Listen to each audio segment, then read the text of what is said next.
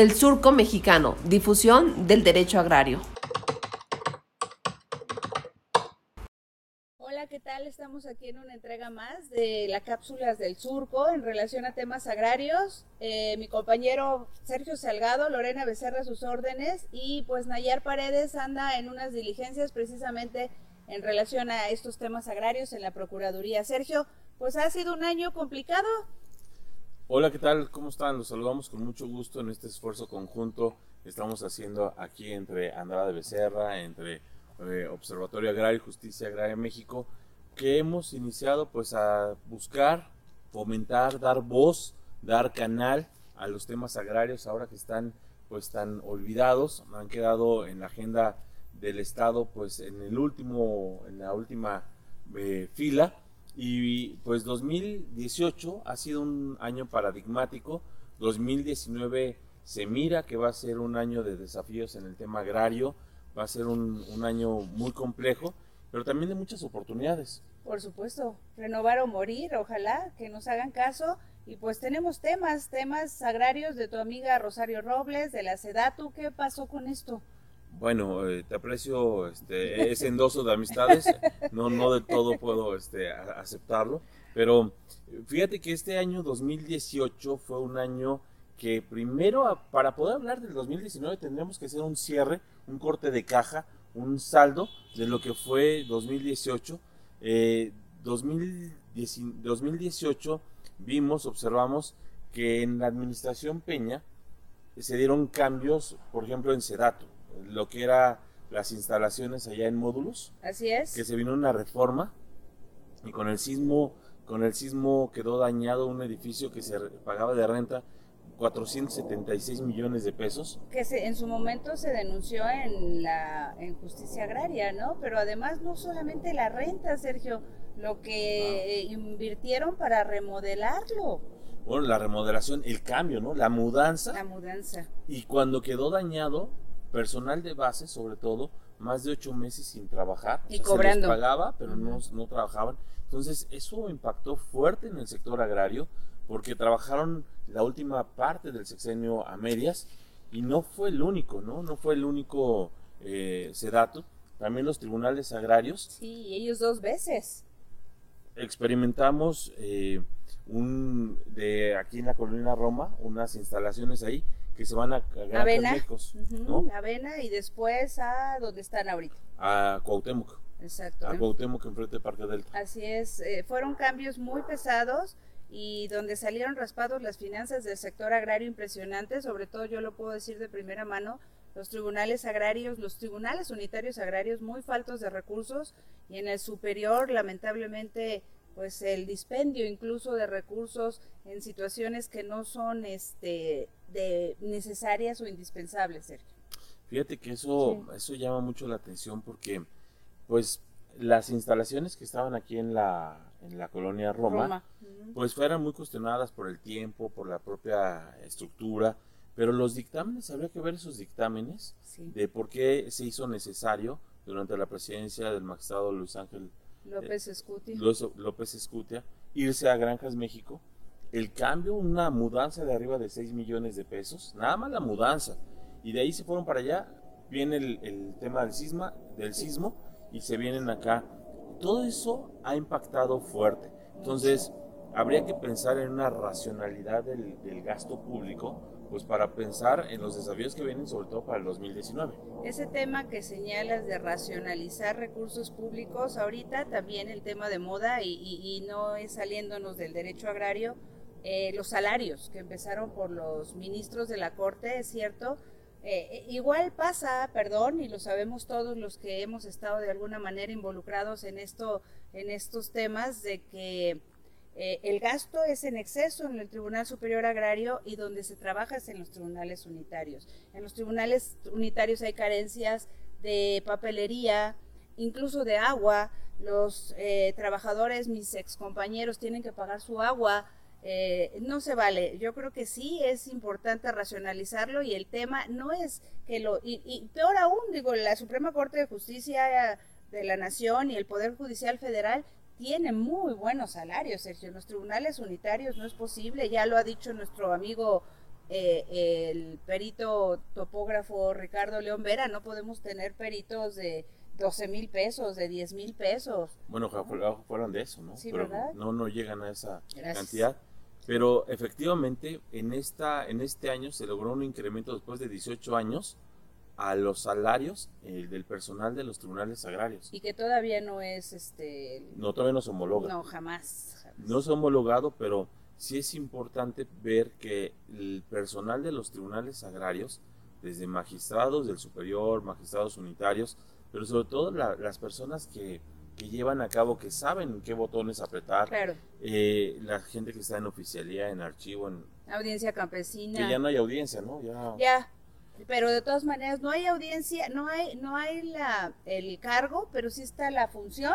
claro. De todas maneras alguien tiene que hacer ese trabajo de orientar a los campesinos cuando llegan a, a- detrás de la barandilla a ver por dónde se hace, alguien los tiene que orientar. Y aunque ya no tenga el cargo de audiencia campesina, pues eh, se ejerce, ¿no? Y ahí es donde habría que ver, porque al menos en la iniciativa que hoy hay para el presupuesto, el presupuesto de egresos de la federación, en este momento en el que nos encontramos, 21 de diciembre, todavía no tenemos un paquete económico aprobado, pero la iniciativa del presidente señala que a Sedatu se le va a incrementar sobre el 7% De lo que presupuestado para este año. para este año, pero a los tribunales agrarios se les va a disminuir sobre un 18% aproximado. Yo ahí te hago una pregunta, Sergio. ¿Será también por virtud de eh, la iniciativa de ley de Monreal, donde de alguna manera está desapareciendo el Tribunal Superior Agrario? A lo mejor esa es su unidad de medida para recortarles o a qué se deberá. Digo, perdón, porque hay tantas voces que hemos levantado en el sentido de que, oye, no las recortes, hace falta. La mitad de la República Mexicana es propiedad social. Fíjate que un buen análisis de presupuesto ameritaría observar que los recortes que se están llevando por dependencias son así literal, por dependencias, pero no se ha etiquetado o, o etiquetado a qué capítulos. Un presupuesto se integra por capítulos, del 1 al, al- del, del 1000 al 9000, y vienen después los conceptos y las partidas, y donde le están pegando es literal al presupuesto por sector, al presupuesto por institución, pero donde hay que reforzar es al capítulo 1000, por ejemplo, las remuneraciones Sí. al capital humano. Sí. Pero le están quitando así literal, dicen, es que ahí hay corrupción. Bueno, ¿dónde está el diagnóstico para decir que en los tribunales agrarios hay corrupción? Que no, no digo que no lo haya, pero me Sí. refiero, ¿dónde está el diagnóstico previo para decir, le podemos quitar el 18% sin que ello impacte en la impartición de justicia? Ahora, con el tema de la, de la iniciativa de proyecto de la ley Monreal, efectivamente se está cuestionando la subsistencia de los tribunales agrarios porque, vamos a verlo y vamos a ser honestos, son 56 tribunales unitarios agrarios divididos en el país en los que se resuelve la conflictividad, conflictividad agraria y solo en, los, en términos del artículo 198 de la ley agraria y en el noveno de la ley orgánica de los tribunales agrarios, tenemos tres supuestos por los cuales llegan a Al un superior. recurso. Sí. Solo llegan por por tres supuestos. límites, nulidades. Dios. Y eh, eh, nulidades, eh, derechos, eh, No, conflicto por límites, nulidades, derechos eh, colectivos. colectivos. derechos colectivos. Perdón, y además eh, la, mm, la plantilla que integra los tribunales agrarios desde 1992, y no me dejarán mentir, no, no excede de 23 personas por tribunal. Es una locura. O sea, si tienes más o menos a veces en, al- en los tribunales donde tienen mucho trabajo, más de mil expedientes en instrucción, Sergio, ahí te encargo que con un solo secretario de acuerdos y dos de estudio y cuenta, saques adelante esto. Entonces, ¿qué va a pasar? Oye, pero en el superior, ¿cuántos asesores tienen en presidencia, magistrados, eh, asuntos jurídicos, oficialía mayor? En cada Estamos- ponencia son demasiados estudios y cuenta. En su momento, y voy, voy a, a señalarlo, cuando el magistrado presidente era el hoy finado García Villalobos, Ricardo García Villalobos, bueno, había programas donde los secretarios de estudio y cuenta acudían apoyar a los tribunales unitarios de manera temporal. Pero ya fue insuficiente porque después de 26 años, pues esto ha crecido eh, desmedidamente.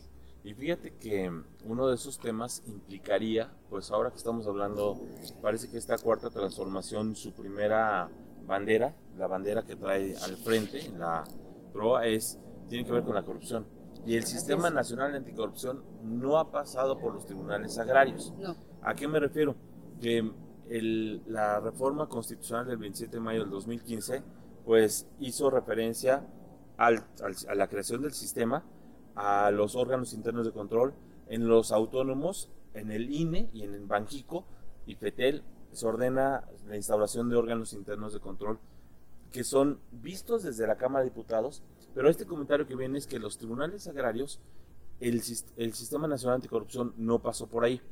De ahí que la Contraloría y demás tiene que racionalizar, observar programas de mejora de la gestión pública en las auditorías para saber cuánto se va en telefonía para magistrados. Cada magistrado eh, del superior tiene cuatro teléfonos, por ejemplo, tiene cuatro vehículos.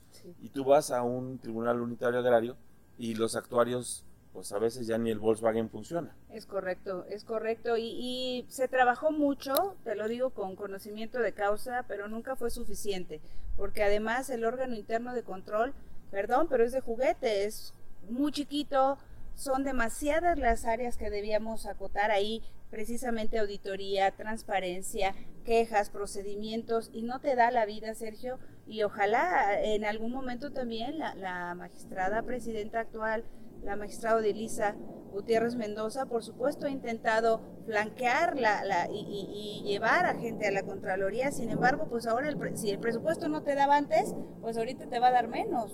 Pero además, fíjate que ese esfuerzo que dices es, es indicativo. Yo recuerdo desde en, hace tres años, en, en, otro, en otro foro, en Razón Cero, hemos dado voz a que a denunciar esta agresividad del Estado mexicano a recortar el presupuesto de los tribunales agrarios. No es ahora este... es un tema actual, ya traemos arrastrando cadenas y no hacen caso. La cuarta transformación, al menos en esto, no se distingue en nada del prismo. ¿En qué sentido? Recortar, achicar, golpear, menoscabar la autonomía de los tribunales agrarios en el presupuesto. 2015, 2016, 2017, 2018. Ahí ya no tenemos peritos, no tenemos audiencia campesina. Y entonces, ¿qué ocurre con eso? Pues el rezago.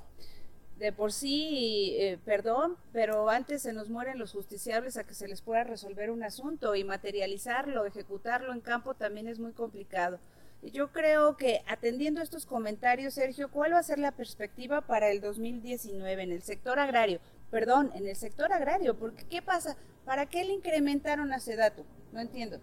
Mira, eh, ahí sería muy importante y seguramente vamos a aquí a discutirlo una vez que ya está el presupuesto autorizado, pero ahorita hacemos un llamado previo, de previo especial pronunciamiento a los a, los, a, las, a la Cámara de Diputados al momento de emitir este, este decreto para que si va a haber recortes, que sea en servicios generales, capítulo 3000. Así es. Que sea en capítulo 5000, bienes de inversión, pero que no sea en capítulo 1000, que no sea en el tema de capital humano. Por el contrario, las economías que se pueden hacer en relación al 2018, que vayan enfocadas a reforzar contratación de personal, Hoy lo que estamos viendo es que esta cuarta transformación se está distinguiendo por un recorte masivo, masivo a tabla rasa, irracional, sin, sin un diagnóstico previo de gente del SAT, de gente de eh, la Secretaría de Función Pública, del IMSS, de Fonavit y obviamente esto va a impactar en los tribunales agrarios. Definitivamente estamos escuchando en estos días y en las benditas redes sociales, como así las ha denominado el presidente de la República, eh, sirven, son proactivas. En consecuencia, como dice Sergio, vamos a levantar la voz, cada quien desde nuestro nicho, para que ojalá que también sea un error lo que está pasando, ¿no? Que, vayan a disminuir, pero en, en capítulos no sustantivos, por favor, porque ahorita yo he escuchado que también se van a quitar las plazas de, no, los contratos también, pero eh, es que como digo una cosa, digo otra, de los contratos hemos sido testigos que también se ha abusado. Mira, y, qué feo que sea el, propio Estado el principal violador de derechos humanos laborales, porque a través de esta figura del capítulo 3000, que son servicios de honorarios o servicios profesionales de asesoría, ¿no? Sí. Eh, es la modalidad a través de la cual se ha contratado sin prestaciones, sin seguridad social, sin seguridad jurídica. Son parias, pero bien que cobran. Oye, pero llegan a las 9 de la mañana y se tienen que ir hasta que se va el jefe sin aguinaldo, sin, sin absolutamente ninguna prestación. Y son los primeros, lo voy a decir en este sentido, en un sentido más descriptivo que, que otra cosa, son los desechables. Qué feo que el propio Estado mire a, trabajadores de primera y de segunda categoría. Correcto, pero yo no sé, ¿qué, ¿qué, esperanza le ves? ¿Tú crees que sí en la Cámara de Diputados pueda haber algún eh, alguna esperanza de que esto reculen en cuanto a la disminución de presupuesto? Mira, me llamó mucho la atención ver cómo de la mafia del poder se pasó a la mafia del burócrata. O sea, hoy el, enemigo del Estado, el enemigo del nuevo régimen es el servidor público. Es un servidor público que, quien un, jefe de departamento, un subdirector, un director, un director general junto, un director eh, general, se convierten en el, está hacia allá enfocada la, el tema de los recortes. Claro. Eso es lo que me llama mucho la atención porque son las personas que al final del día conocen, saben. Tú sabes que en temas agrarios no es fácil que cualquier persona llegue y quiera meterse en esto. El tema agrario es una de las materias más técnicas que pueden existir en, el derecho.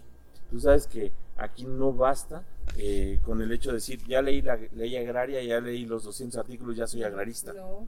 Es muy complejo, entonces ojalá que todo este capital humano que se ha formado en el sector agrario, en, el, en la PA, en el RAMFI, FONAFE, a Coret, ahora INSUS, en Reforma Agraria, ahora SEDATU, en los tribunales agrarios, tú sabes que esas personas pasan, han estado en, en el RAN, y a la siguiente administración se van a PA y luego se van a, a Coret. Y así, pero es personas muy capacitadas. Eso yo no sé qué opines, pero también estuve por ahí revisando los tabuladores que también circulan en las benditas redes, están abaratando, no sé quién se pueda ir a un trabajo que es de sola foco, demandante, te lo digo por experiencia y lo sabes, que es de sola foco, donde tienes que dejar tu vida ahí y bueno, antes por un salario más o menos digno te la rifabas.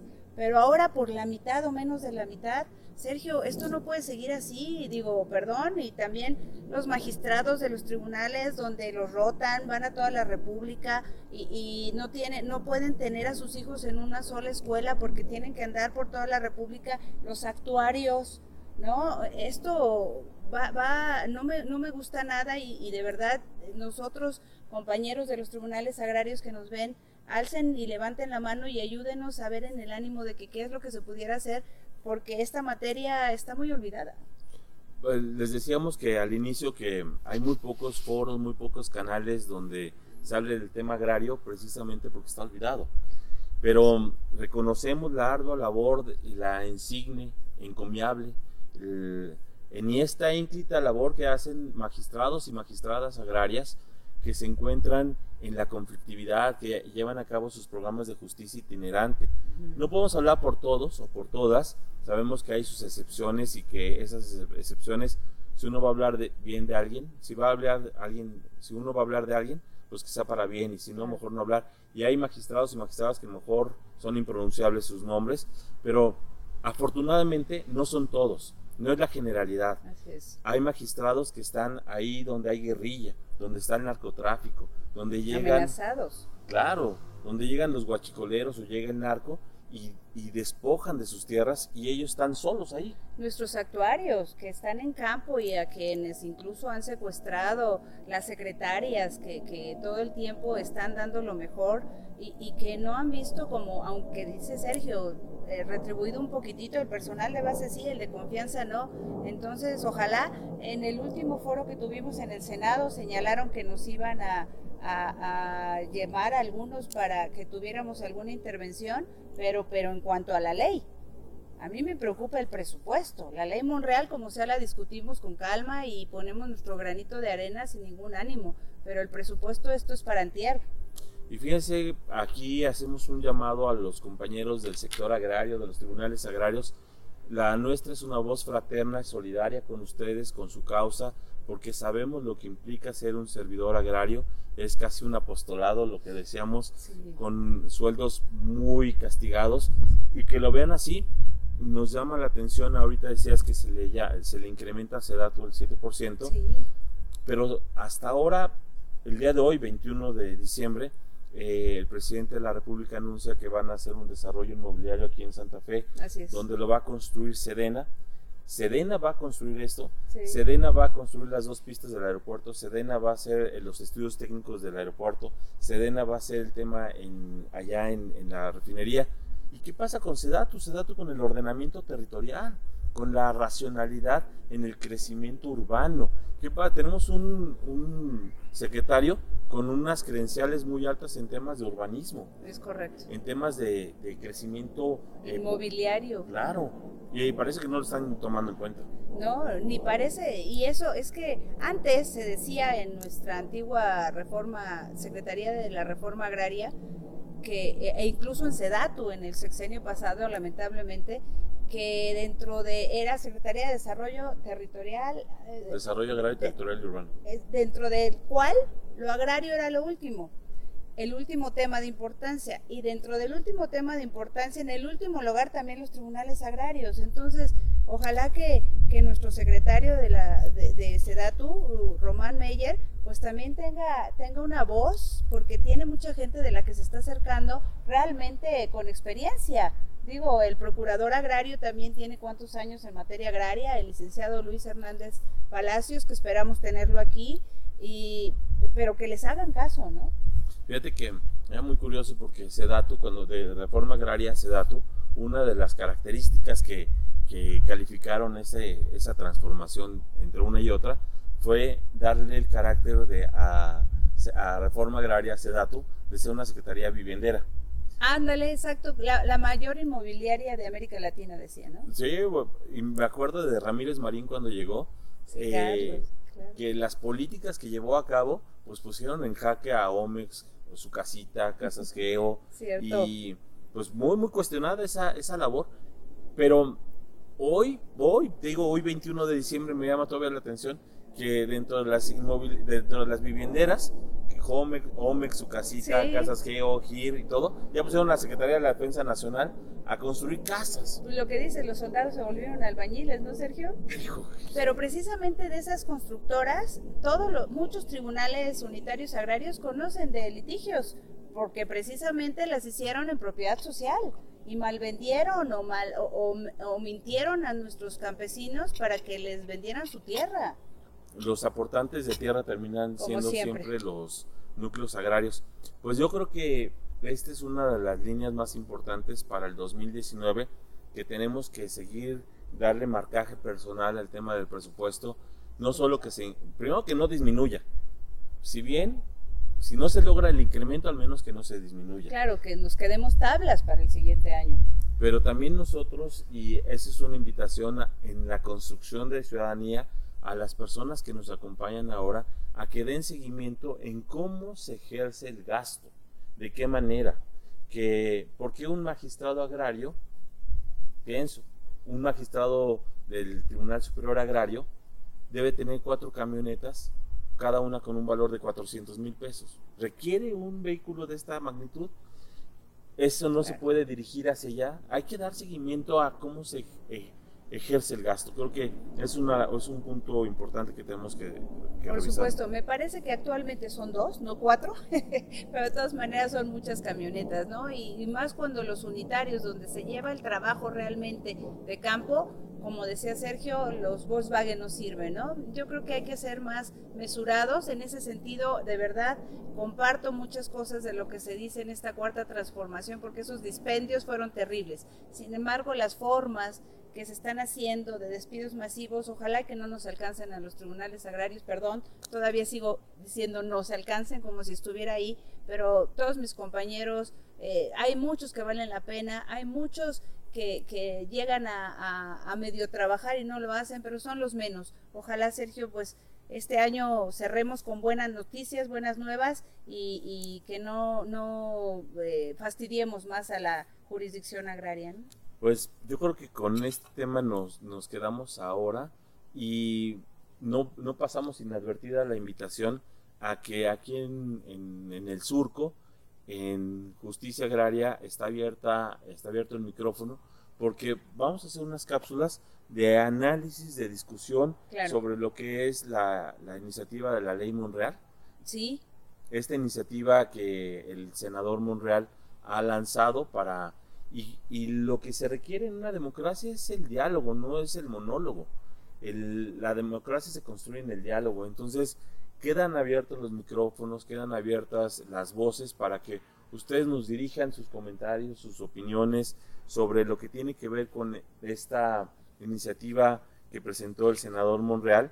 Si efectivamente invitan a especialistas, abogados, postulantes, académicos, a líderes de las centrales campesinas a comparecer al Senado para expresar sus voces, bienvenidas. Pero si no es así, no, no debemos cerrarnos las puertas. Así es, ojalá y que, cumplan el compromiso que, adquirieron en el momento que estuvimos en el Senado con Observatorio Agrario y muchas instituciones y, que, nos, que la unión haga la fuerza, por favor, como señala Sergio, comentarios, aportaciones, háganlos llegar.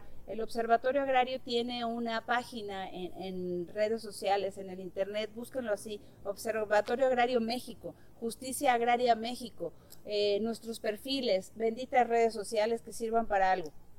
Pues aquí ustedes en Andrade, en Andrade Becerra, pues dan asesoría, dan seguimiento, acompañan a, a núcleos, acompañan a servidores públicos que han sido vulnerados en sus derechos. Claro, estamos a sus órdenes. Igual tú siempre andas, Sergio, también ahí en el apostolado agrario, cuando eres llamado en los, en los núcleos agrarios que necesitan. Somos solidarios, de verdad.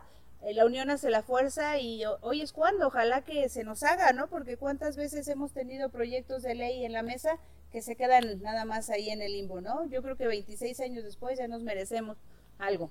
Pues sí, esa es la, así queda abierta la, invitación y, y esta cápsula se queda como una invitación, en verdad, como un mensaje muy fraterno, muy solidario con las personas que hoy se encuentran en vilo, que se encuentran en la incertidumbre de si van a continuar el año que entra o no, si se les van a recortar los...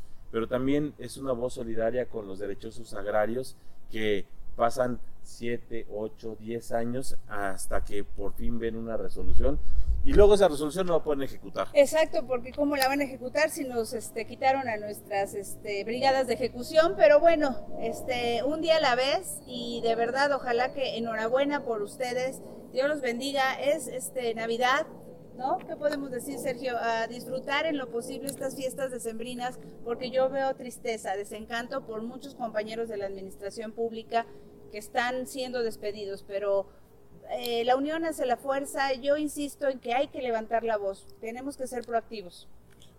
No, el canal se llama El Surco precisamente por esa esperanza, por ese, esa, ese dejo de optimismo que tenemos de que la tierra trabajada dignifica, pero también la, la tierra trabajada produce alimentos, produce beneficios con ese optimismo nos despedimos en este prácticamente 2018. Así es, eh, esperemos que sea la última del año y que nos falten muchas cápsulas del surco. Búsquenos en YouTube y siempre, siempre atentos a sus comentarios y listos para cualquier situación. Vamos a invitar a, personalidades del sector que ojalá que nos, que nos tomen la palabra porque somos también medio críticos, pero siempre en el sentido constructivo. Perdón, pero el contrapeso ya nos quedamos sin, sin, sin, este partidos tal vez que de oposición reales, porque pues tenemos no sé cuántos, bien poquitos diputados, bien poquitos senadores, pero la ciudadanía somos muchos, los exfuncionarios somos muchos, los ex servidores públicos somos muchos